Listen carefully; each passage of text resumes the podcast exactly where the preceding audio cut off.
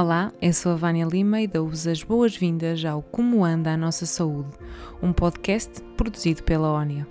Aqui falamos do presente e do futuro e do papel que a comunicação desempenha na saúde.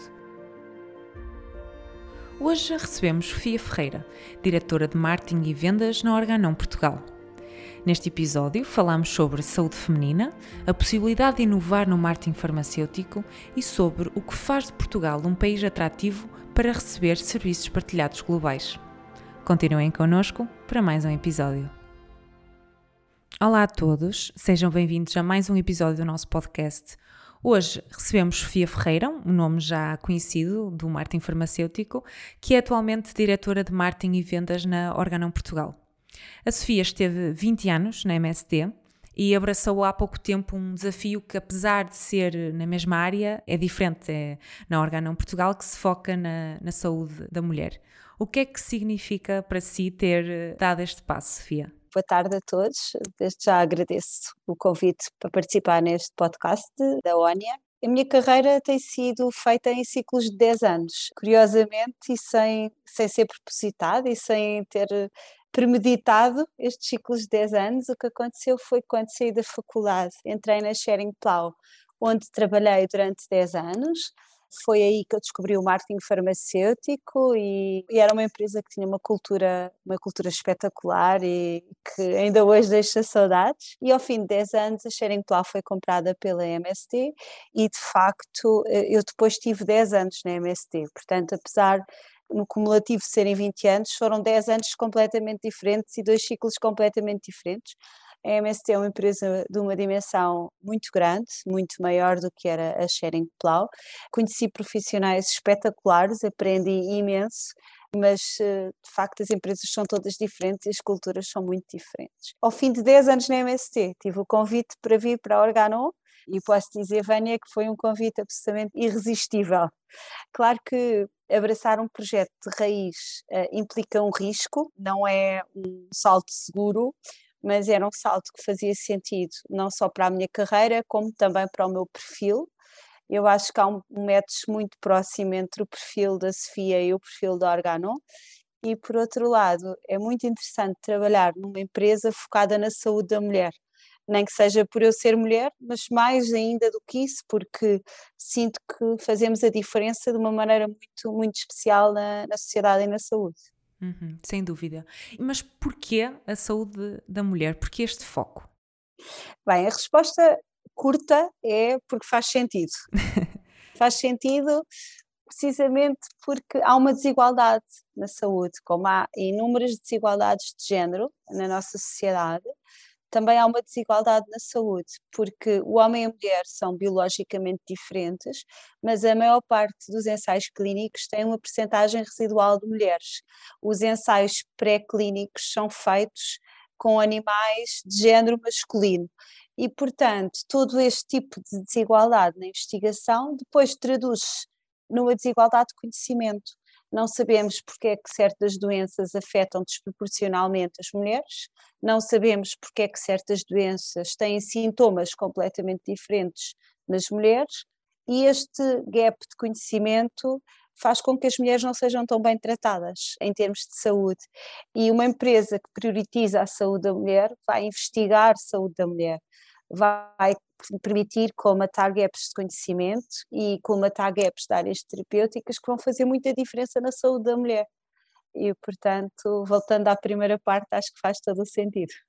Sim, sem dúvida. Aliás, até é interessante ver que nós, apesar de acharmos que estamos eh, bastante avançados na saúde, e estamos, uhum. era um gap que existia, era aqui uma, uma falta no mercado, principalmente pensando numa, numa empresa com a dimensão que a Orga não tem, que é mundial, não existia nada assim do género. Sim, eu ia dizer que existia empresas que tinham unidades de negócio focadas, mas não a empresa toda. Sim.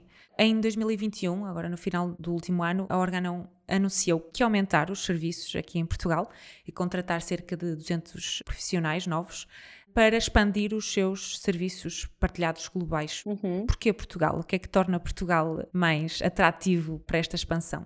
Portanto, nós estamos a começar o recrutamento, já começou, estamos agora em 2022, mas só vamos estar totalmente operacionais em 2023. Portanto, esta força de trabalho de 200 colaboradores só se vai materializar em 2023. De facto, Portugal tem uma força de trabalho altamente qualificada, tem muitos jovens licenciados com grande qualidade técnica e, por outro lado, tem um nível de inglês muito neutro e com grande qualidade.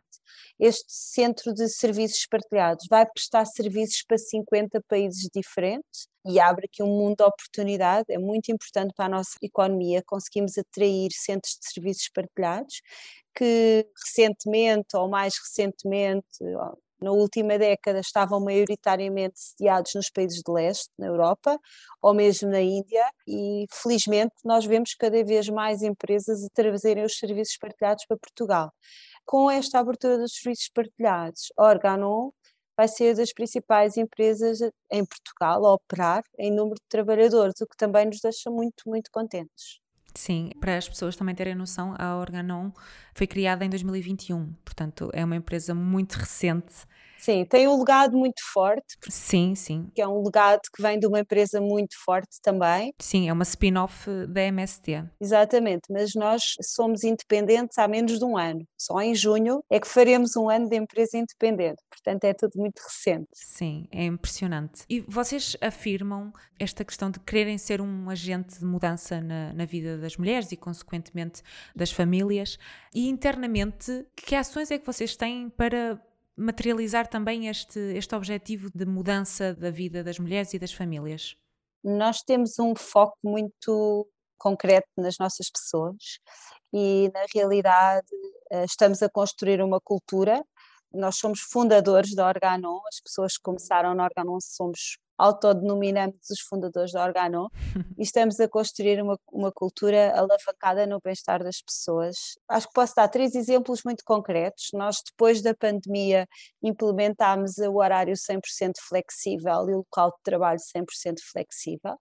Portanto, nós temos um escritório magnífico e super atual e super moderno, mas vem ao escritório quem se sente bem em vir ao escritório. É verdade, tem mesmo um escritório ótimo, já vi. é verdade. mas não obrigamos ninguém a vir ao escritório, isso claramente que os estudos demonstram que contribui para o equilíbrio da vida familiar e do equilíbrio pessoal e profissional. Depois, no Dia da Mulher, no dia 8 de março, a nível global, atribuímos o dia livre a todos os colaboradores não foi uma coisa em Portugal, foi uma coisa a nível mundial, mas atribuímos como simbolismo que no Dia da Mulher nós podemos, por exemplo, priorizar a nossa saúde, uhum. fazer a consulta que estamos a adiar há imenso tempo, se calhar eh, ter tempo para fazer outro tipo de coisas e que na correria do dia a dia não temos tempo. E foi muito interessante, foi simbólico, mas foi muito interessante ter o Dia da Mulher como dia livre. E, finalmente, também nesse dia anunciámos que as licenças de paternidade dos homens que trabalham na Organon teriam um acréscimo de oito semanas, 100% pagas pelo Organon, porque a mãe já tem um tempo muito alargado para estar no bebê, com o bebê, mas o pai não, e, e, saúde da mulher é um conceito muito alargado, é saúde da família, não é? Uhum. Parentalidade, e também tivemos uma ótima receptividade dessa medida. Sim, eu acho que todas são impressionantes, mas esta última é realmente uma coisa fantástica porque nós, para trabalharmos a igualdade, é preciso também que os homens tenham o tempo para conseguir estar cada vez mais presentes na vida familiar e poder que, que exista depois este equilíbrio entre homem e mulher ou qualquer tipo de casal. Vocês têm também feito aqui um trabalho de consciencialização dos médicos e dos profissionais de saúde para esta questão da saúde da mulher.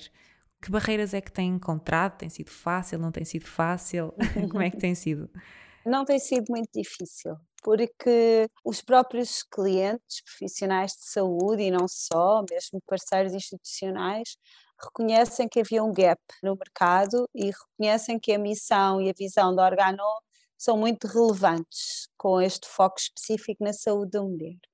A barreira à implementação desta estratégia é a falta de dados é nós não termos dados, por exemplo, ou pouco, termos poucos dados, por exemplo, na população portuguesa. Sim. Porque nós sabemos que há estudos que demonstram que a mulher morre mais de infarto, porque o infarto do miocárdio tem uma apresentação diferente e a mulher tende a desvalorizar os sintomas, mas não há grandes estudos sistemáticos sobre estas questões. E eu acho que nós também temos aqui um papel muito importante na geração de dados e na geração de conhecimento. Uhum, sem dúvida. Por acaso, esta questão era uma questão que nós até internamente já nos tínhamos apercebido desta falta de dados. Uh, mundial existe muito, não é? mundialmente existe muito, mas depois em Portugal não. Uh, agora falando um bocadinho sobre o marketing farmacêutico, nós sabemos que nas farmacêuticas, nos laboratórios, a inovação está no DNA, não é? É um dos principais pilares. A Sofia acha que o marketing farmacêutico tem acompanhado a inovação que a saúde no geral nos apresenta? Eu acho que é difícil inovar num mercado altamente regulamentado. E às vezes, quando nós trabalhamos com agências que vêm de, de outro tipo de mercados, uhum. nem sequer conseguem perceber tanta restrição e, e, a regulamentação que temos. Mas eu concordo com a Vânia, eu acho que a inovação é fundamental fazer parte do ADN do marketing e acho que nós podemos sempre fazer diferente e sempre fazer melhor nem que seja em coisas como, por exemplo, como fazer diferente no email marketing.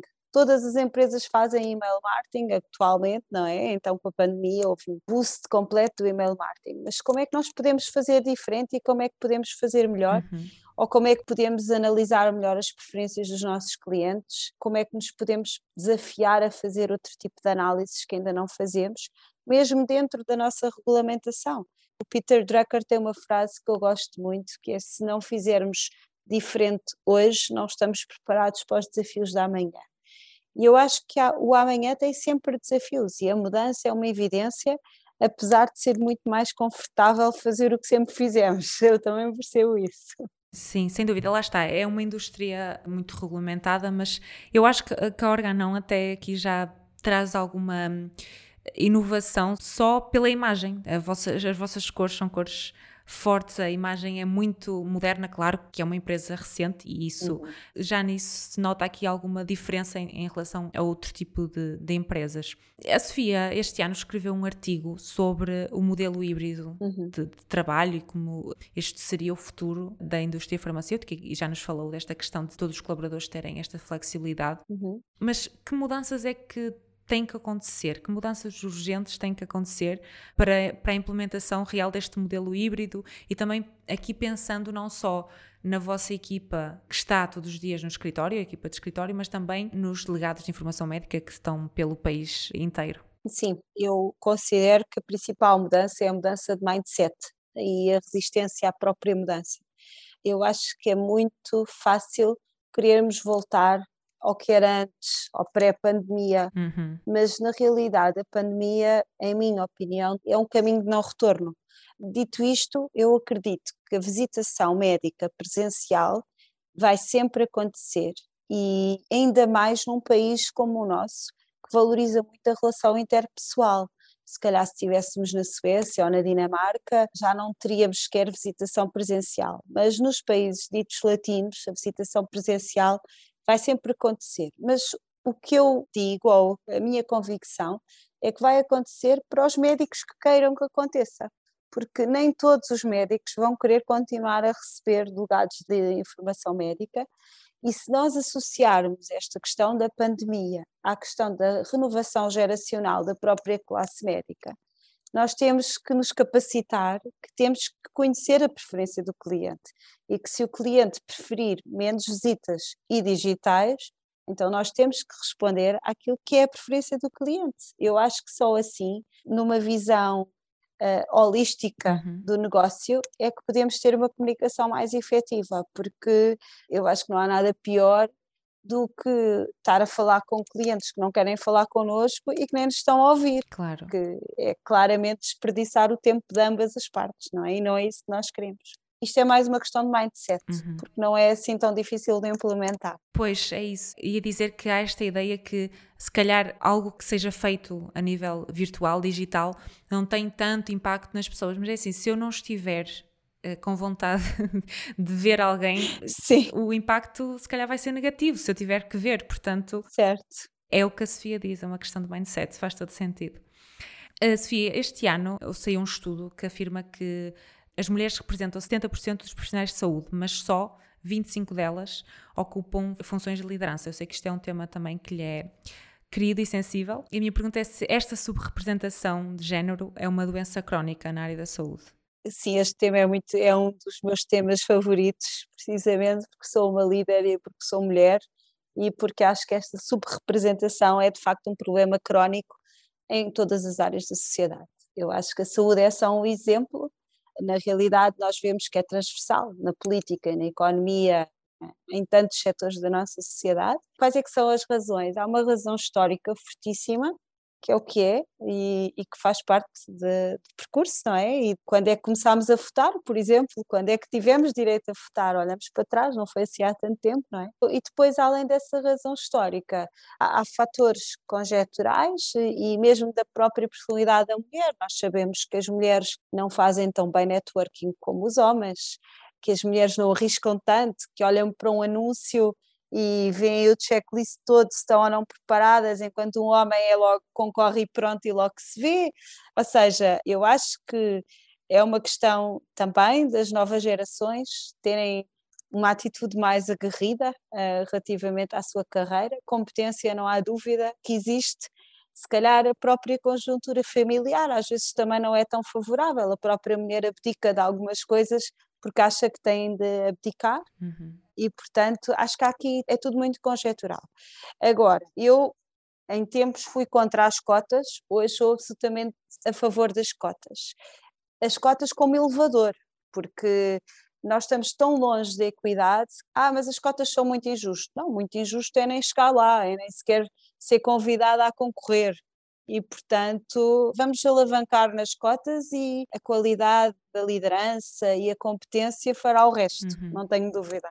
É engraçado, eu também durante muito tempo achei que as cotas não faziam sentido e depois quando percebi que era um meio para, não é o fim, claro. percebi que fazia todo sentido, portanto concordo com a Sofia.